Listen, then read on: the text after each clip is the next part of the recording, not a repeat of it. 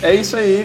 Estamos aqui mais uma vez, Game Dev BR, podcast com desenvolvedores brasileiros para falar sobre game engines. Eu sou o Gregório e eu gosto de descobrir engines novas no meu tempo livre e fazer testes com elas. Eu sou o Bruno Sicanci e por favor não falem engine. Eu sou o Márcio Freitas, eu sou da época que fazia jogo escrevendo no endereço 0B8000.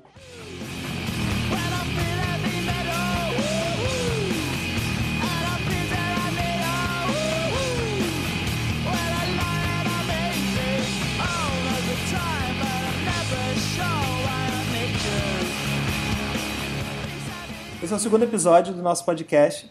Eu preciso começar esse podcast falando que a gente teve um feedback muito positivo do primeiro episódio. As pessoas receberam muito bem, fizeram excelentes críticas construtivas. A gente está levando em consideração essas críticas, a gente ouviu com muito carinho todas elas e a gente ficou muito feliz com a, com a quantidade e com a qualidade do feedback que a gente recebeu.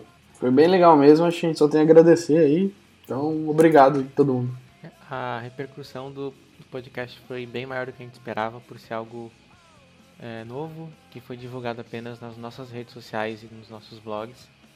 a gente ficou muito feliz com, com todo com o feedback, feliz em, em receber mensagem das pessoas falando que ouviram, que gostaram, dando sugestões. E a gente ouviu todas as sugestões e com certeza a gente vai tentar é, melhorar sempre nos próximos episódios.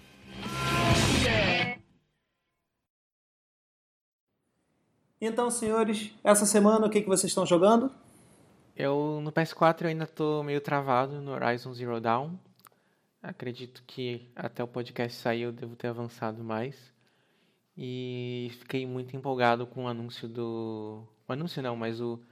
a divulgação do gameplay do Destiny 2 que vai sair no final do ano para PS4, Xbox e pela primeira vez para computadores.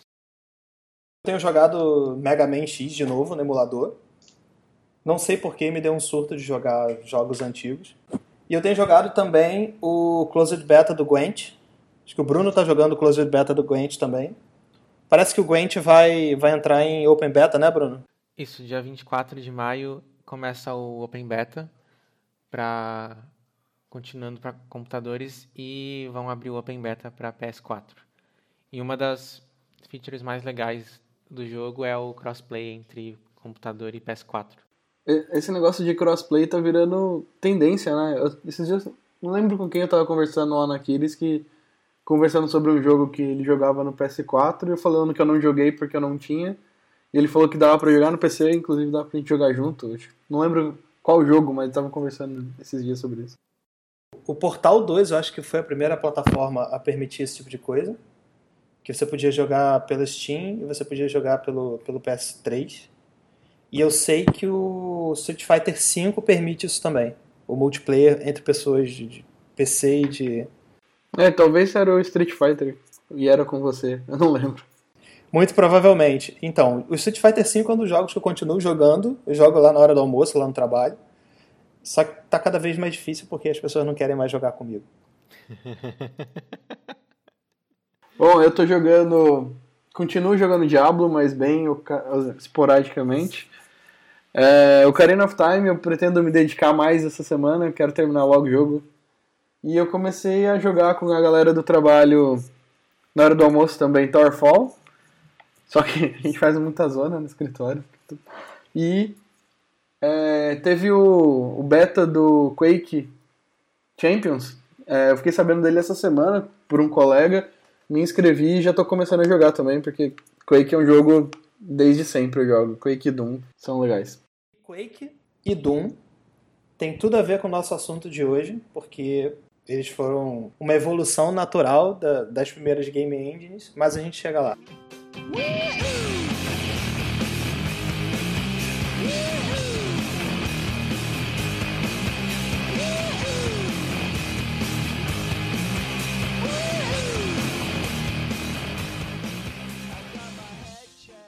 Para começar, vamos falar sobre algumas notícias que nós vimos essa semana.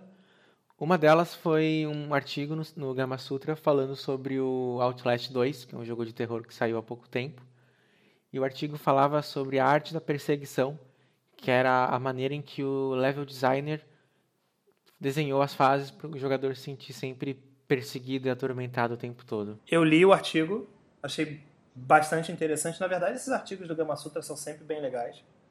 E o que me chamou a atenção foi a o lema que eles tinham na hora de fazer o level design, que era caótico enquanto intuitivo. Então, a ideia é que eles sempre pudessem guiar o player para onde eles queriam, sem claramente dar essa ideia para o player de que ele não estava tomando as próprias decisões, de que na verdade ele estava andando no caminho que os level designers decidiram que ele andasse. E o desafio era não deixar isso tão óbvio e ainda assim fazer parecer que você está tomando suas próprias decisões. Achei é um artigo bem interessante, recomendo a leitura. Dá para ver que eles capricharam na arte para para ajudar nessa mecânica que eles quiseram, que o jogo tá bem bem macabro e dá uma sensação bem pesada pro jogador. Um outro ponto que eu achei legal dessa questão do level design é que seria muito fácil você criar cenários labirínticos, mas que não necessariamente seria algo divertido. E o grande desafio deles era como permitir que o, que o, que o jogador se perdesse ou tivesse que encontrar um caminho sem apresentar um labirinto para ele, sabe? E eles conseguiram fazer algo bem consistente com muito pouco. Parece bem legal, não conhecia. É, vou ver se eu compro para jogar, porque parece interessante. O jogo de terror é bem legal. Outro destaque essa semana é no, no canal da GDC no YouTube, que eles sempre publicam palestras de outros eventos da GDC. E foi publicada uma palestra de 2012 sobre o post-mortem do jogo Jetpack Joyride, que é um jogo da Half-Brick para dispositivos móveis e saiu também para consoles. Esse vídeo mostra como essa ideia saiu de um protótipo que era para reaproveitar o, a franquia do Monster Dash, que era um outro jogo famoso deles na época. Eles pegaram o personagem, um dos, dos veículos, e decidiram fazer um jogo em cima disso, criaram um protótipo. O protótipo fez tanto sucesso internamente entre eles, competindo para ver quem tinha o maior score, que acabou virando um jogo e um sucesso jogos de um botão só se encaixam muito bem no mobile, né? Eles acertarem cheio tanto na, na, no input escolhido quanto no conteúdo que eles colocaram. A gente conversando em off, o Márcio comentou sobre os veículos, né? Que, ou foi o Bruno que comentou sobre os veículos, para de não ficar muito. Como eles decidiram não ficar muito over, overpower em relação ao resto do jogo. e O que me chamou a atenção nesse, nesse artigo, na, nesse vídeo né, do post-mortem, é que por um jogo tão simples, e ele comenta isso no, no vídeo, é, era a dificuldade de, de adicionar variedade num jogo tão simples. A mecânica é você aperta um botão. E num jogo de onde você aperta um botão, eles conseguiram adicionar muita mecânica diferente, sabe? Conseguiram criar um jogo longo só com isso. É bem interessante ver o, o input dele sobre isso. E ficou bem legal, um jogo que eu joguei bastante. Fun fact, o protótipo desse jogo foi feito em Flash AS2. Eu acho que é o único lugar que dá pra você usar Flash em alguma coisa para fazer um jogo profissional. Para fazer o protótipo só. É, que a versão final, se eu não me engano, foi C++, né? Que ele, ele é um jogo bem antigo e é bem fluido. Acredito eu que tenha sido C++, nunca procurei, não li sobre. Tem bastante conteúdo legal nesse canal da GDC. Eu recomendo que as pessoas assinem o canal da GDC. É sempre algo muito relevante para quem, quem gosta de acompanhar essa indústria, para quem trabalha nela. Vale a pena.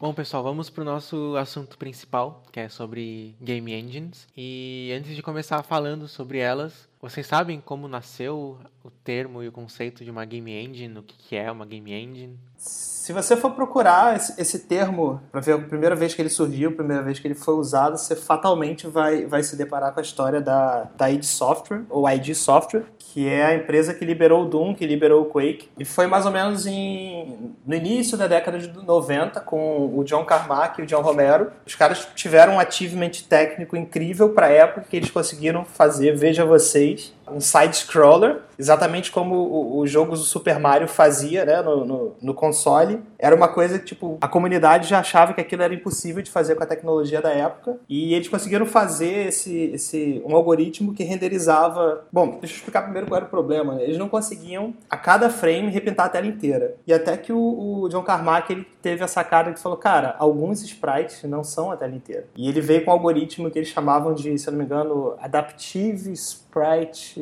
Então, basicamente, ele só repintava os sprites que mudavam. E aí você conseguia basicamente fazer o scroll da tela inteira. E isso foi, tipo, cara, um baita achievement pra época. Eles conseguiram. Ele fez literalmente um clone do Super Mario usando um personagem do, de uma franquia de jogos que eles estavam trabalhando, que era a, o Commander King. E, e o legal de, de, dessa época é que eles estavam numa vibe de produção muito alta. Assim. Eles estavam produzindo games por uma, por uma revista bimensal, então a cada dois meses, ou bimestral, né? A cada dois meses eles tinham que, que liberar um game para a revista. Eles estavam fazendo shareware para uma outra empresa lá. Enfim, eles tinham que ter um output de produção muito grande. E aí eles começaram a manter a separação muito clara entre o que era o código do jogo, do gameplay, o que, era assets do jogo e o que, era código específico da plataforma. E eles começaram a chamar esse código específico que era compartilhado entre uh, os três jogos da série do Commander King de King Engine. Essa questão da engine é só porque os dois eram aficionados por carros e eles falavam assim: não, isso é o que, que dá o poder para o jogo rodar, o jogo roda em cima disso. E eles comparavam os assets com o corpo né, do carro, com a, lataria, coisa e tal. E aí eles pegavam esse código em cima dele e começavam a fazer outros jogos e tal. E isso foi usado na série inteira do Commander King.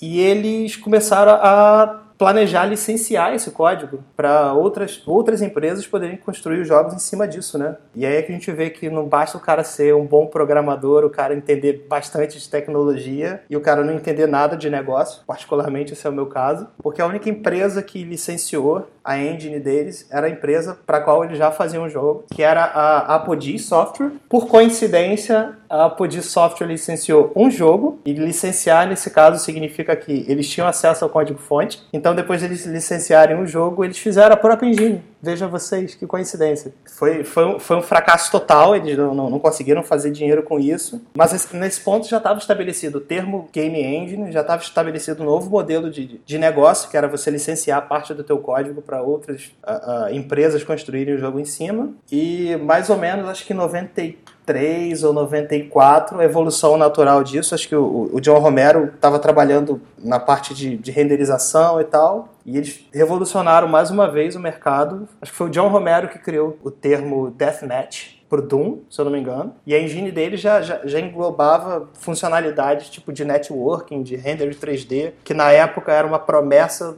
igual o, o, VR é pra gente, não está completamente estabelecido, mas as pessoas já viam que o caminho ia apontar para aí.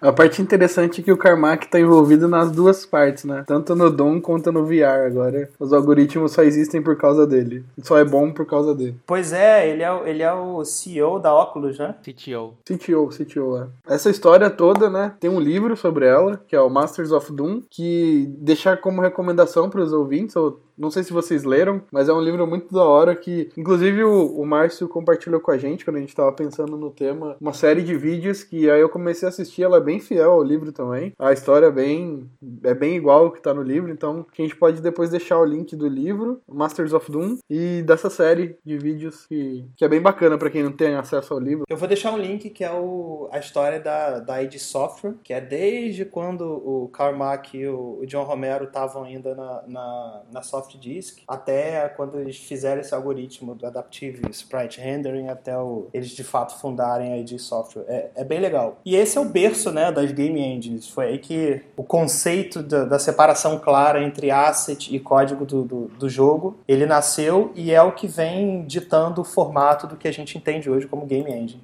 E isso leva a uma questão. Até quem quem quem está ouvindo a gente e está começando, está querendo estudar, ou quem já trabalha com isso de alguma forma, mas é possível você criar um jogo sem usar uma engine? A engine é uma coisa mandatória para quem quer criar um jogo? É, eu acho que não, né? Porque a, a, gente não falou ainda, mas existem engines, existem frameworks, e na verdade eles estão ali só para te auxiliar, é, na minha opinião. Eles estão ali já trazendo facilidades, e você tem a opção de não usar e criar tudo do zero né, tudo do jeito que você acha melhor, ou se o seu foco for esse, né? Se o seu foco for entregar um jogo, aí você pode partir para usar um framework, uma game engine, alguma coisa desse gênero. Acho que depende um pouco de, do que você quer atingir com o projeto. Eu acho que outra, outro ponto importante é você saber como avaliar, como escolher uma engine ou uma, um framework de acordo com a sua necessidade. Seja a sua necessidade fazer um projeto, você já conhecendo algo de programação, ou até você quer começar começar a desenvolver jogos e não sabe por onde começar, qual engine pegar primeiro para você começar a desenvolver jogos. E uma das maneiras mais práticas de você ver se uma engine ou um framework serve para o que você quer fazer é simplesmente baixar e testar, fazer um, um Hello World, ver se ela compila para a plataforma que você quer e tem tudo que você quer fazer nela, ou se você vai precisar fazer tantas coisas para fazer ela funcionar do jeito que você precisa, que em algum momento vai ser melhor você partir para outra tecnologia ao invés de insistir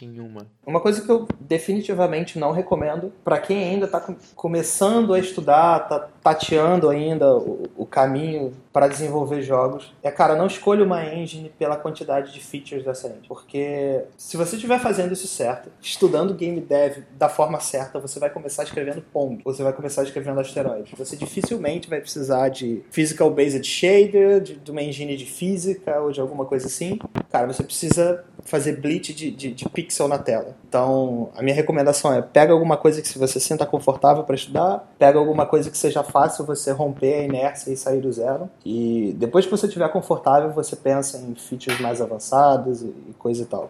Eu acho que isso depende mais do, do perfil da pessoa. É, não dá para editar uma regra e é só para todos os casos, né? Eu, eu defendo o ponto de que se você já sabe programar em alguma coisa e você quer fazer um jogo, por que não usar essa tecnologia, sabe? Você não tem necessariamente que aprender uma coisa nova. Eu acho que isso acontece mais orgânico a partir do momento que você já tá confortável com C, C++, Java, você desenvolve um joguinho, você desenvolve uma ideia e a partir daí você sente a necessidade de conhecer uma engine, de conhecer um framework que já traga facilidades. É difícil você aprender desenvolvimento de jogos. Se você tiver que aprender desenvolvimento de jogos e uma linguagem nova, com certeza você vai ter uma dificuldade maior em começar. Então, se você já conhece, sei lá, C Sharp, por exemplo, talvez seja mais fácil você já partir para uma engine ou um framework que seja em C Sharp para você não ter que reaprender a linguagem, e sim como você desenvolver jogos, que por si só já é uma coisa bem diferente. Só corrigindo o Gregório rapidão, já Java não, cara. Cara, Java sim, pô. Minecraft é feito em Java, é bem legal. Tem várias vantagens, se você for falar, comparar com Lua, Python ou qualquer outra linguagem, porque ele tem um ambiente de desenvolvimento bem maduro, saca? É fácil pro programador escrever código e debugar, coisa que na Unity é mais difícil, porque na verdade foi mais difícil porque integrar ela com Visual Studio nem sempre foi a, experiência mais agradável. Para quem usa Mac, integrar ela com Mono nem sempre foi a experiência mais agradável. Mas é, eu não faria em Java nada também não. Falando um pouco de Java, é engraçado, isso foi até uma surpresa para mim, mas se você olhar no Ludum Dare, existe uma quantidade bem grande de pessoas que usam Java para fazer seus jogos. E principalmente a maioria que usa Java, eu vejo que costuma desenvolver em, em Linux e acaba optando por Java por ser algo multiplataforma e poder publicar publicar o seu jogo para outras plataformas de desktop. É, de uma forma bem fácil, né? E se você quiser partir para um framework, também existem opções legais em Java, que dá para você desenvolver e exportar para mobile também. E o Márcio tá chateado porque a gente tá falando bem de Java agora. é, eu tava aqui, já tava vendo o vídeo no, no, no YouTube e tal, eu tinha desistido já do podcast. Assistindo Happy Tree Friends, né, pra se animar de novo. Eu tava assistindo o vídeo da Engine, que saiu do ar. cara que fala, faz um vídeo falando de engines, eu, sem comentário. É, a gente tá falando de como começar, por onde começar, usando alguns termos técnicos. Engine, framework, linguagem pura. E aí eu eu, eu não consigo não pensar que algum ouvinte iniciante não saiba a diferença dessas coisas. Algum de vocês quer trazer isso? É, te conversou um pouco hoje na hora do almoço, lá pelo, pelo chat. Foi uma guerra santa, foi, cara. Foi uma guerra interessante. Foi uma guerra santa. Foi. Eu não sei se eu quero entrar foi... nessa seara de novo. Posso falar que a discussão que a gente teve foi equivalente a falar se pode pôr ou não ketchup numa pizza. Mas isso a resposta é fácil, né? a resposta é óbvia. Verdade, verdade. Não, a gente sabe que a resposta é óbvia, só que para cada um é óbvia de um jeito diferente. É verdade. Às vezes pode ser, tipo, uma verdade paulistana, uma verdade carioca. Mas uma coisa eu sou obrigado a concordar é que é, é, é improdutivo, assim, é infrutivo. É, é, é, mais interessante a gente discutir como a gente sai do zero e, e, como fazer games do que nomenclatura. Se, se engine tem que ter interface gráfica de tool ou não, se lib tem, sabe? É improdutivo. É, a gente tá falando muito da escolha de uma engine do ponto de vista do, de um desenvolvedor. Escola. A gente tá falando da escolha de uma engine do ponto de vista de um desenvolvedor independente ou de alguém que está estudando para construir um portfólio, construir para ingressar na carreira, mas acho que também é relevante a gente mostrar aqui o que, que acontece dentro de um estúdio, de fato, quando você está escolhendo uma engine para fazer um projeto uh, do qual você pretende lucrar, no qual você tem que investir e, e os critérios são bem diferentes nesse caso. Uma coisa que pesa muito quando um estúdio está escolhendo uma engine, uma engine, é... Engine, cara, fala direito. Engine. Na verdade, tem vários fatores que pesam. Muitos estúdios não vão simplesmente falar, eh, vou usar Unity ou vou usar Unreal. Uh, eles consideram... Vou, vou tomar Aquiles como exemplo. É, qual é a facilidade de eu conseguir mão de obra qualificada com, com, a, com quanto eu consigo pagar equipe no, nesse momento? Cara, eu, eu gostaria de desenvolver uma, uma engine muito mais sabe? Com tudo que eu preciso para um game, mas isso ia me custar mais tempo. Tempo é igual a dinheiro, eu teria que é, qualificar as pessoas para trabalhar nessa engine. Isso leva tempo, tempo é igual a dinheiro, então eu preciso encontrar alguma coisa mais barata. Onde é qual é a engine que eu consigo encontrar gente capacitada sem ter que investir nisso? Cara, Unity, Unreal. Outro ponto forte que uma empresa usa para escolher é a estabilidade. Se surge uma engine nova, é, mesmo que ela seja muito boa, resolva todos os problemas do mundo, é muito difícil uma empresa grande pegar essa tecnologia antes que ela seja testada por outras pessoas, por outras empresas. Por isso é muito comum uma empresa pegar um, Unreal, uma Unity para desenvolver seus jogos, porque já são ferramentas que já foram bem testadas ao longo dos últimos anos. Tem jogos pequenos e grandes e já está bem explícito o que, que ela pode fazer. Outra coisa muito comum para empresas é que geralmente não se usa a última versão que saiu da engine ou muito menos uma versão beta da próxima edição. É bem comum a empresa ficar numa versão por alguns meses antes de atualizar para não correr riscos de encontrar problemas que, que não vale a pena perder tempo. Tá? Alguma feature que está quebrada numa versão nova e no lugar de perder tempo arrumando aquilo, vale a pena ficar numa versão estável para o seu projeto e quando sair uma versão mais para frente testar, ver se continua funcionando e só atualizar quando estiver bem estável. E esse acaba sendo um dos pontos fortes da, da, dessas engines maiores, tipo Unreal e Unity, porque tem uma comunidade muito grande por trás, então é muito fácil que a comunidade encontre certos problemas rapidamente. Uh, e outro fator também é a, é a quantidade e a qualidade da documentação e do suporte dessa engine, sabe? Se você, se você não consegue encontrar documentação da API ou, descobrir como você faz o que você precisa fazer para o seu game. É, esse é um ponto bem crítico para estúdios quando estão escolhendo uma engine. E um outro ponto, a frequência de atualizações e de patches que a, que a engine lança. Porque se você descobre um bug hoje e você, sabe, você vai ficar um ano com um bug e esse bug às vezes é crítico para você. Se, se, a engine tem um, um histórico de, de, de correções e de releases frequentes e periódicas é, é, é, um bom indicador de uma engine que, que um, um estúdio escolheria para um projeto. É, eu tenho uma visão um pouco diferente em alguns aspectos disso tudo que foi falado, é, em dois pontos. Acho que o primeiro ponto é sobre mão de obra qualificada, porque na, eu, na minha experiência, talvez estúdios maiores seja diferente, mas na minha experiência o que eu já ouvi falar, é, eu já vi, as empresas preferem um cara que conheça de jogo, que goste de jogo, que já tenha feito jogo, que saiba programar, que saiba lógica, mas que na mas por algum motivo não conhece aquela engine e ele consegue aprender assim que ele é contratado. Alguém que tem facilidade de aprendizado. Foi o que aconteceu comigo na TEPS. É, eu não sabia, eu não conhecia a Lua, não conhecia a engine que a gente usava lá, o Corona, e aprendi lá e consegui me desenvolver. Esse é o, é o primeiro ponto, né? Eu acho, eu acho legal é, você conhecer as, as opções, você conhecer como se trabalha nessa engine. Tipo, porque eu já vi num outro podcast de desenvolvimento de jogos que eles falam, por exemplo, a gente não tem acesso a engines proprietárias proprietárias de empresas grandes. Mas empresas grandes se preocupam em fazer essas engines parecidas com o que existe no mercado, por exemplo, a Unity, Unreal, porque se eu sei Unreal, se eu sei Unity, na hora que eu entrar lá para trabalhar, eu vou ter facilidade em pegar o workflow da engine proprietária deles.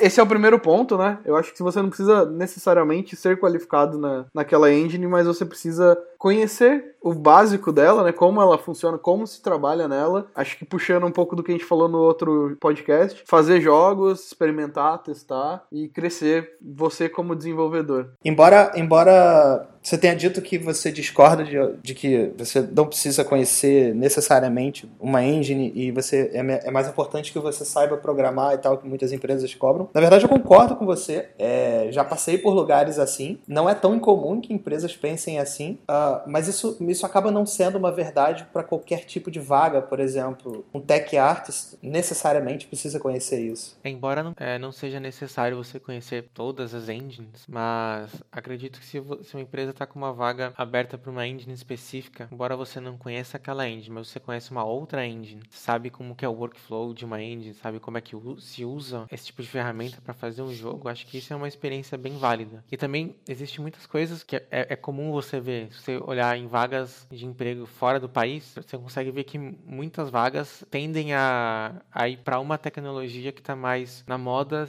por ser algo mais fácil de, de encontrar pessoas realmente. Acho que depende, depende muito da empresa, do lugar. É verdade, mas embora eu ainda não tenha tido prazer de trabalhar num estúdio AAA, a realidade para esse tipo de, de, de, vaga é um pouco diferente de estúdios menores, principalmente aqui no Brasil. Você pode adorar Java, você pode adorar C Sharp, achar que Lua é a última bolacha do pacote. Para produtos AAA, para games AAA, C e C++ dominam e isso está fora de discussão. Não é incomum essas empresas criarem a própria engine, embora aquilo que o Gregório falou faça total sentido. Agora eu não lembro se foi o Gregório ou se foi o Bruno que falou que eles acabam projetando as próprias engines para serem similares a outras coisas mais populares do mercado, até para aproveitar o é, fui eu.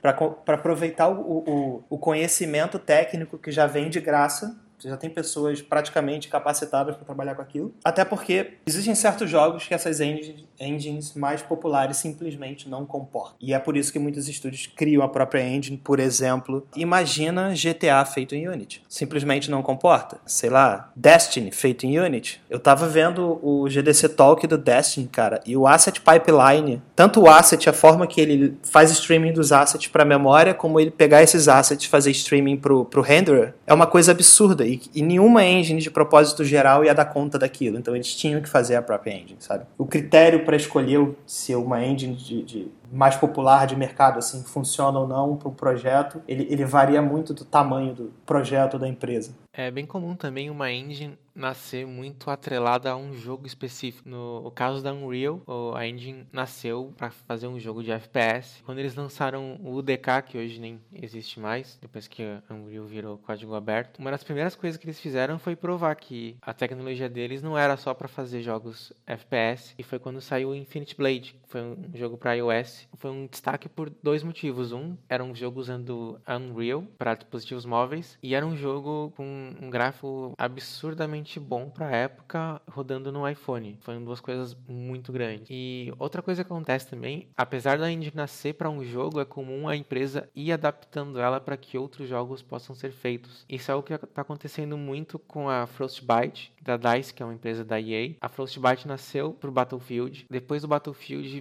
o Need for Speed Rivals foi o primeiro jogo fora do gênero FPS a usar essa engine. Depois eles adaptaram ela para outros jogos. Um dos, dos, últimos que saíram foi o, o Mirror's Edge. E já foi anunciado essa semana que a próxima série do NFL, o, o Madden, vai ser feito também usando a Frostbite. E eu acredito que no futuro seja a ideia de unificar todos os jogos AAA da EA serem usados na mesma engine, na Frostbite, por já ter sido testado em house por vários, várias franquias diferentes. Do ponto de vista de quem quer, de novo, de quem está numa etapa de aprendizado e está construindo conhecimento, está construindo portfólio, eu, eu recomendo muito que essa pessoa, num primeiro momento, tipo, depois que você romper a inércia, fizer seu primeiro Pong, alguma coisa assim, com, com uma engine, com, com uh, uma biblioteca qualquer, é que faça um projeto from scratch. Isso sou eu falando, isso é a minha experiência falando. Uh, muita gente pode discordar de mim, mas você tem duas vertentes aí para quem está quer trabalhar com jogos. Você é o cara que está simplesmente focado em gameplay. Ele quer fazer o cubinho quicar no, no canto da tela e spawnar uma partícula e fazer alguma coisa. Ou ele está mais preocupado, ele gosta dessa parte de, de fazer o jogo funcionar, saber como é que aqueles pixels estão sendo renderizados, como é que aquele cubo tá, sabe, como é que o vértice vira um cubo, como a textura vai mapear naquele vértice, coisa e tal. Uh, por mais que o seu foco seja mais gameplay, é sempre útil você conhecer o mínimo que seja um pouco mais baixo do que o teu jogo está fazendo, sabe? O que está acontecendo por baixo do teu código. Eu recomendo que todo mundo, pelo menos uma vez, escreva um Pong que seja from scratch, do zero. Blita você o teu, os teus pixels lá na, na, no buffer de vídeo, é, faz você o, o, controle de input do, do teclado, joystick, que seja, uma vez, para você ter o um mínimo conhecimento do que está acontecendo por baixo do teu gameplay e pro teu conhecimento de game dev não ser superficial, sabe? Eu acho bem legal mesmo.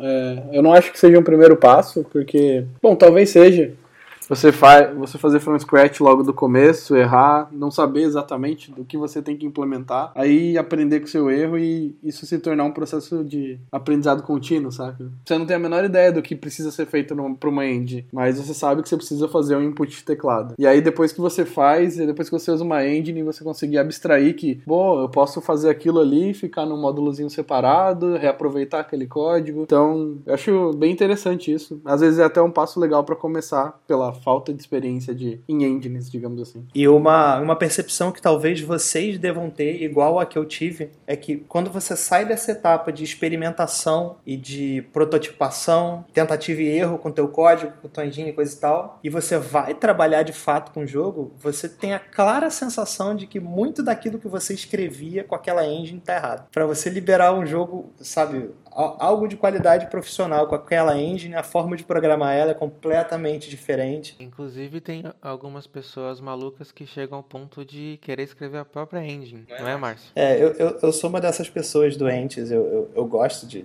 dessa parte de game engine. Eu sou a pessoa que gosta do, uh, mais de ver, fazer o jogo funcionar do que fazer o gameplay do jogo. Eu gasto algum tempo estudando e, Tô, tô agora escrevendo minha segunda engine, não necessariamente que seja uma boa engine, mas é uma engine. E a, a ideia é que a segunda seja melhor do que a primeira e espero que a terceira melhor que a segunda e assim por diante. O legal é que mesmo, mesmo na Unity você consegue escrever o seu, sua bibliotequinha de coisas, né? Sua biblioteca de úteis e às vezes é um pontapé inicial para você começar a pensar em tudo ser, ser a sua engine. E nem é, trabalhando com a Unity, você quer funções que não existem ou você quer estender coisas, por exemplo, em Lua, uh, eu lembro que a gente uh, estendeu a função print do Lua para ter um print table, onde ele printava a tabela do objeto Lua, saca? Porque o print normal do Lua ele só printa que é uma tabela e passa um endereço de memória. Aí um, cara lá fez um, uma função chamada print table, que ela inteira dentro da tabela e vai printando linha por linha do que tem, e isso era útil pra caramba. E aí isso fazia parte de um framework que a gente usava em cima de uma engine. E então, às vezes, não necess... às vezes mesmo usando alguma coisa já pronta, você consegue colocar o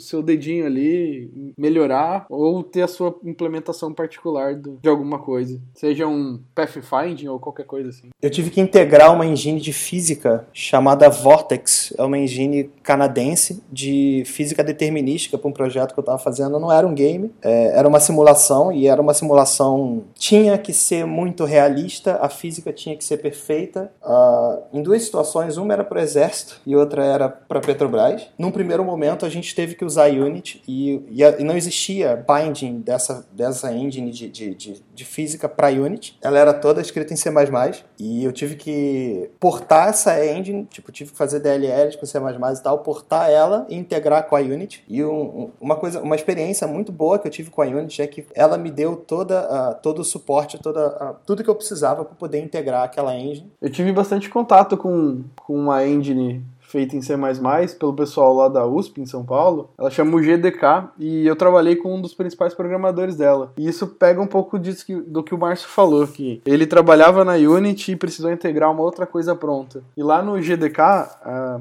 a engine é toda em C++, só que eles integraram a Ogre, eles integraram Lua para ter uma linguagem de script, eles integraram Python, porque um dos membros gostava de Python e quis implementar o módulo de IA em Python. A engine deles é, são vários vários, vários módulos, pô, OpenGL, OpenAL, SDL, e tudo isso compõe o GDK, que às vezes você quer fazer a sua engine, mas você não precisa escrever tudo, né? Você não precisa escrever um render lá do pipeline gráfico. Você pode usar um que já é testado, famoso, que é bom, e assim montar a sua engine usando diversos componentes, que é uma abordagem que eu particularmente gosto, né, de componentização das coisas, e, e cada uma ser meio que independente, você conseguir plugar elas e desplugar a, a seu gosto. E foi uma, foi uma experiência legal, eu aprendi muita coisa com esse cara, um ótimo programador e é bem legal. É. Para quem quiser começar com C++, eu recomendo o GDK do pessoal da USP. Ou a do Márcio, que ele não falou o nome. A primeira, primeira engine eu chamei de Octo Engine, não me pergunte por quê, só achei que era um nome legal. Uh, eu quase não mexo mais nela. Recentemente o Bruno foi fazer alguma coisa com ela. Acho que ele foi tentar replicar o primeiro game dele com a minha engine. E a gente descobriu que o último commit que estava lá no Git não estava funcionando. E eu tive que corrigir ela. E a segunda engine que eu tô. Tem uma série de vídeos que eu tô fazendo no YouTube mostrando o desenvolvimento. Eu não vou, eu não vou fazer o vídeo de todo, todo, passo a passo, mas estou mostrando como eu estou implementando a minha engine em alguns vídeos. É, ela chama LDARE porque é uma engine que eu estou fazendo para participar do, do, do London Dare com ela. Por falar em jogo, é, você citou o primeiro jogo do Bruno e ele está muito quieto.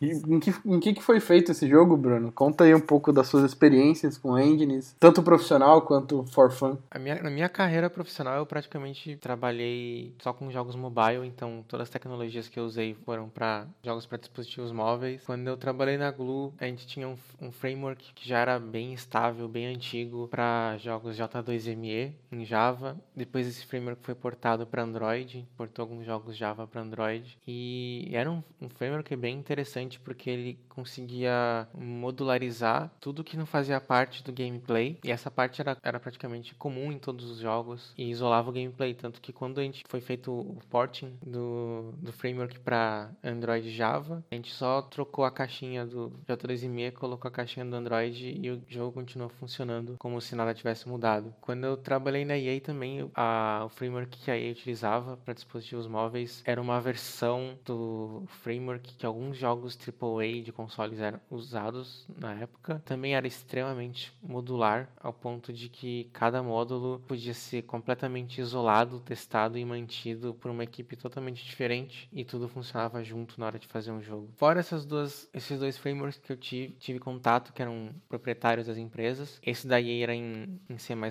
Todo o resto da minha experiência profissional foi basicamente com Unity, tanto freelance quanto uma época que eu trabalhei na Dois Mundos e agora na Aquiles. O meu primeiro contato com a Unity foi, foi em 2009, na versão 3, qualquer coisa. Nada profissional, fiz um, um Jenga. Cara, eu ia falar isso pra você agora. Você fez um Jenga, eu vi o seu Jenga. Não, o mais incrível é que teve um cara, um americano, que gravou um gameplay desse jogo, do Jenga. Cara, se, se racha de rir jogando. E aí ele postou o vídeo num comentário de, desse Jenga, que tá no meu, meu site, no, no meu perfil da Game Jolt. Ele postou lá o vídeo e foi foi estranho e engraçado ao mesmo tempo ver uma pessoa gravar um vídeo jogando um, um jogo seu. Ainda mais esse que era um, um jogo que eu fiz em 2009. Não, 2009 não, esse foi em 2010. Eu lembro que na época eu tava, eu tava na Glu e era o recesso de férias. Aí eu peguei um dia, falei assim, ah, tenho nada para fazer. Era tipo 26, 27 de dezembro, não tinha nada para fazer, tava em casa. Falei, ah, vou aprender Unity. Eu assisti uns tutoriais e acabei fazendo esse Jenga, coloquei lá no Game Joe. Foi a minha primeira experiência com Unity, foi, foi bem bacana, porque de lá pra cá eu consegui ver o quanto a Unity amadureceu e mudou nos últimos anos. E foi uma experiência bem bacana trabalhar com ela ao longo desses anos e ver a evolução dela. Em experiências pessoais, uma coisa que aconteceu comigo, algo que a gente falou no início do podcast, que é você testar se realmente a engine vai te é, suprir as suas necessidades. Quando eu estava fazendo o meu TCC na, na pós-graduação, que foi em, em, produção e programação de jogos, na época eu, eu não trabalhava com jogos ainda, era analista de sistema e tinha experiência com C Sharp. Então eu pensei, eu não vou investir meu tempo em aprender outra linguagem, eu vou usar o que eu já sei. Só que eu não fui para algo como a, a, Unity, que na época tava 2010, tava nas versões bem iniciais, eu não, não tinha suporte a 2D. Eu queria fazer um jogo 2D na época. Acabei indo pro XNA, que era um, um framework que eu já conhecia por brincar com ele. Foi até através dele que eu conheci o Márcio anos atrás. Acabei usando ele pro meu TCC. Só que eu, eu não queria fazer tudo do zero. Eu comecei a pesquisar o que eu podia ganhar tempo, já que o TCC era algo bem grande, corrido para ter que aprender coisas. Acabei acabei achando uma, uma engine que usava o XNA, que é a Flat Red Ball. Eu fiz alguns testes, ela tinha tudo que eu queria, tinha coisas de física, coisas de som, coisas para montar interface, em alguns editores visuais que não tinha no XNA, isso complementava o XNA. Acabei escolhendo ela, tive a infeliz surpresa de acabar usando poucas features dela, porque tudo que eu precisava ela não me atendia na hora que eu comecei a fazer o jogo para valer, ou atendia até um ponto em que ela era limitada. Então, muitas coisas do meu, do meu projeto de TCC eu acabei implementando o que eu deveria ter usado dela. Eu acabei implementando eu mesmo no, em cima do XNA. E hoje, se eu pudesse escolher, eu não, não usaria ela de jeito nenhum. Teria feito apenas no XNA e ter feito algo que suprisse minhas necessidades. Pelo menos na época, eu ia gastar bem menos tempo fazendo isso do que quebrando a cabeça com, com a Flat Red Ball. Acabei fazendo jogos com outras tecnologias, com SDL em C++, em, em JavaScript, com frameworks ou JavaScript puro, com Corona em Lua, com Hex, que é uma coisa à parte. Uma, uma cagada em ActionScript 3. É, Hex até hoje eu não entendo uh, como surgiu isso, mas tá lá. Tem empresas que fazem jogos só com isso. E uma coisa que eu gosto de fazer em Game Jams, para eu sair da zona de conforto e conhecer outras tecnologias, eu tento usar uma engine ou um framework que eu não conheço para fazer a Game Jam. É claro que antes do Game Jam eu dou uma estudada para ver como funciona, se roda no meu computador, mas eu acabo tentando usar outra coisa para fazer a Game Jam. Isso é legal porque eu acabo aprendendo e conhecendo as limitações daquela, daquela tool em pouco tempo. E eu acabei usando a, a Unity em, alguns, em algumas Game Jams antes de pensar fazer isso. Depois disso eu acabei usando a Cocos 2DX, que é um, um framework muito, muito bom, um dos meus favoritos quando penso em C++ para dispositivos móveis. E a default da, da King, que é uma engine em Lua, superou minhas expectativas por ser uma engine super completa, rodar muito bem. Eu preciso brincar com essa ainda, ainda não mexi nela. Essa vale muito a pena. Consigo falar que ela é bem completa porque de todas as minhas participações em Game Jams até hoje, o jogo com mais conteúdo que eu produzi foi usando ela, justamente pela facilidade em, em pegar e já sair usando. Por dois motivos, eu já conhecia a Lua o suficiente para sair usando. Por ser uma engine, tinha muita coisa nela que era familiar da Unity, por exemplo, então você meio que sabia onde estava o que na, na hora de usar. É que Lua, cara, quando você instala Lua no seu computador, ele automaticamente instala o conhecimento na sua cabeça. Você só precisa saber que tudo é uma tabela e tá beleza. Esse é o seu trabalho com Lua. Eu preciso vencer o meu preconceito com linguagens interpretadas, cara. É, mas brincadeiras à parte, Lua se tornou uma das minhas linguagens de programação favoritas pela simplicidade e o minimalismo dela e pela quantidade de engines, frameworks e coisas, é, pela quantidade e pela qualidade dele, sabe? A Default é, é muito da hora. A Love 2D é uma que tá sendo bem promissora, que eu, eu gosto bastante de acompanhar. Lua é um, é um negócio. É, acho que é uma das poucas coisas boas que os brasileiros têm feito ultimamente. A Lua começou a ficar famosa para desenvolvimento de jogos quando o World of Warcraft começou a utilizar a Lua para você poder criar plugins para o jogo. Não posso dizer que foi isso que fez ela crescer e tudo mais, mas com certeza isso fez ela ganhar uma fama no seu início. Lua foi pensada desde o começo para ser uma linguagem fácil de se fácil comunicar e integrar com C, né? O propósito principal dela é, é você diminuir a curva de aprendizagem em projeto C, fazer o cara escrever a coisa mais rápido. Em C C++, World of Warcraft se aproveitou disso, a linguagem começou a se popularizar. Eu ainda acho que faltam ferramentas, eu, eu queria ver é, IDEs e plugins e coisas avançadas para Lua, igual tem para outras linguagens, para Python, para Ruby. Eu acho que é uma questão de tempo até isso melhorar ainda mais. E eu torço para que melhore. É, eu particularmente eu, eu, sempre fico com o pé atrás quando você usa uma linguagem diferente da linguagem, quer dizer, uma linguagem para o gameplay diferente da linguagem da engine, porque você precisa ter um, um, um stack de ferramentas suficiente para você fazer tudo que está envolvido na programação. E eu estou falando de profiling, eu estou falando de debugging, sabe? Não é, não é simplesmente você escrever o código e interpretar ele. E são duas camadas diferentes de trabalho quando você, por exemplo, está otimizando um jogo para lançar você sabe que é uma etapa complicada, é uma etapa longa, uma etapa difícil de quando você está fazendo isso para um jogo comercial e você tem duas tecnologias diferentes envolvidas no mesmo projeto, sabe? Você tem que debugar e você tem que fazer profiling de, de gameplay com Lua e você não está muito claro onde é que o gargalo tá, se ele tá na, na, na API lá embaixo da engine ou se ele tá...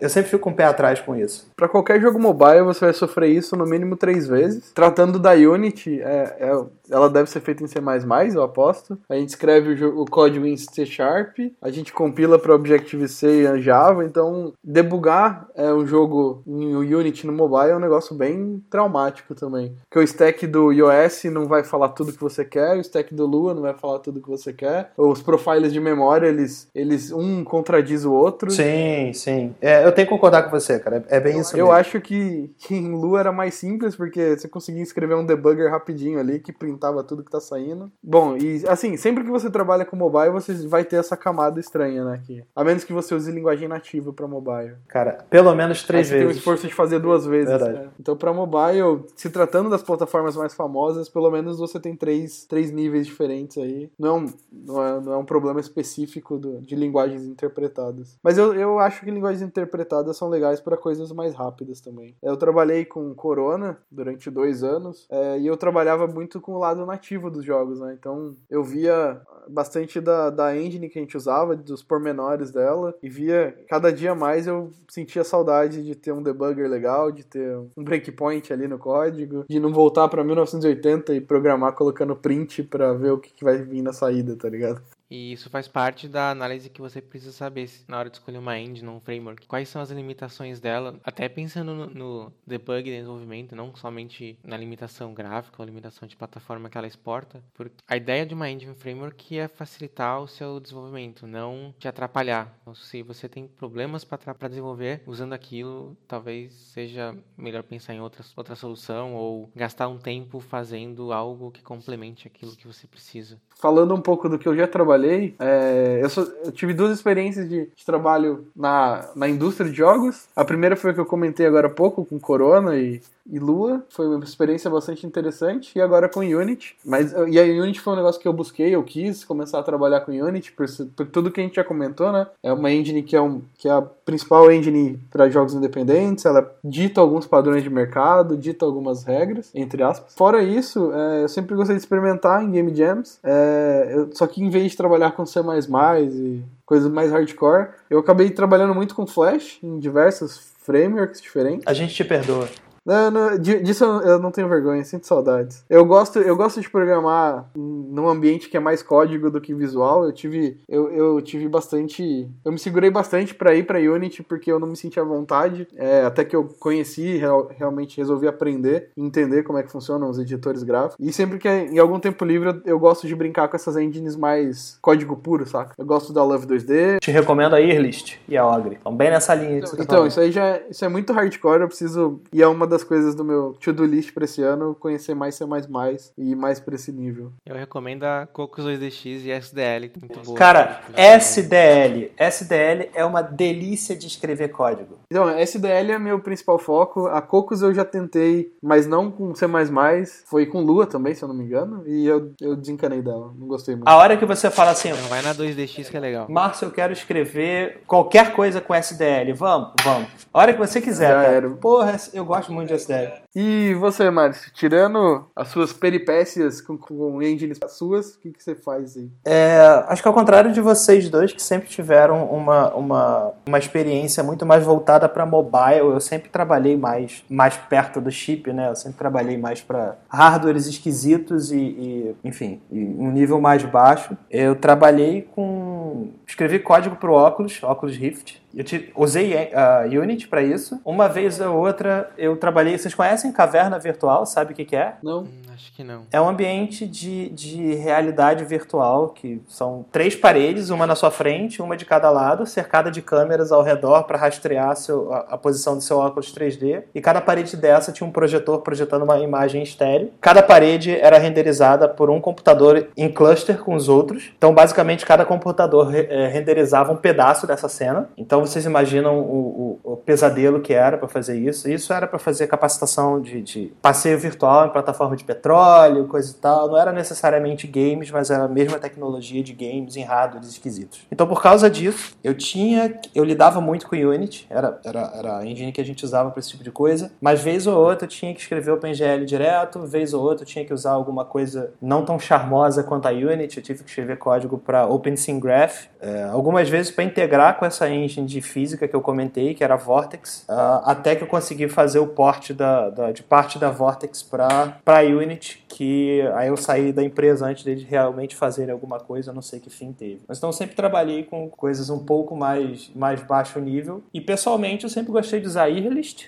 que eu acho uma engine muito, muito enxutinha, tem umas ferramentinhas fáceis de você sair do zero. A Ogre, apesar de ter muito plugin, ela é, é como você falou, é tipo código, código e código. Tudo que você vai fazer é, tem uma API para tudo que você quer fazer e era isso. Não tem, não tem muita moleza. E uma engine que eu usei nos primórdios por causa de um jogo brasileiro que saiu, que chamava Capoeira Legends se alguém conheceu o Capoeira Legends, comenta aí. Eu conheci o cara que fez o Capoeira Legends. A gente se falava pelo ICQ, para vocês entenderem a minha idade. E, e, ele usava uma engine chamada NeoAxis, que era uma engine proprietária. Eu gostava muito dela. Ela, você consegue programar C Sharp com ela. E tinha umas boas ferramentas ali. Então, essa, essa... E fora isso, é o que a gente trabalha hoje, né? Que é Unity. Fiz muita coisa com Unity. Inclusive, meu primeiro jogo profissional, né? O primeiro lugar que eu trabalhei de fato com, com games foi usando Unity Unity, na época pro Web Player, o finado Web Player, e é o que eu faço hoje, essa, essa, toda essa questão de mobile, para mim parece que quando, sei lá, eu comecei a estudar Assembly, que tudo parecia muito bizarro, é como eu vejo essa, essa, essas coisas todas de mobile, cara, para mim é, é de outro mundo, ainda tô aprendendo. É, esse assunto de Game Engine, ele é bem extenso, seja você falando do como você escolhe uma engine para você usar, do ponto de vista de quem está estudando, de, do ponto de vista de quem já vai, vai escolher uma engine para para fazer um projeto comercial, mas para quem está ouvindo esse podcast e está mais na vibe de aprender game dev, de, de, de, conhecer o que tem por aí e estudar, independente da engine que você vai escolher, eu digo para você, cara, do stuff, escreva código, rompa a inércia, faça alguma coisa, por mais simples que seja. Além disso, eu falo, eu, eu peço para todo mundo que está ouvindo, se você tem alguma sugestão de tema para a gente abordar no, no próximo episódio, se você tem alguma coisa a acrescentar ao que a gente disse, se você achou que alguém aqui falou alguma besteira e você tem alguma,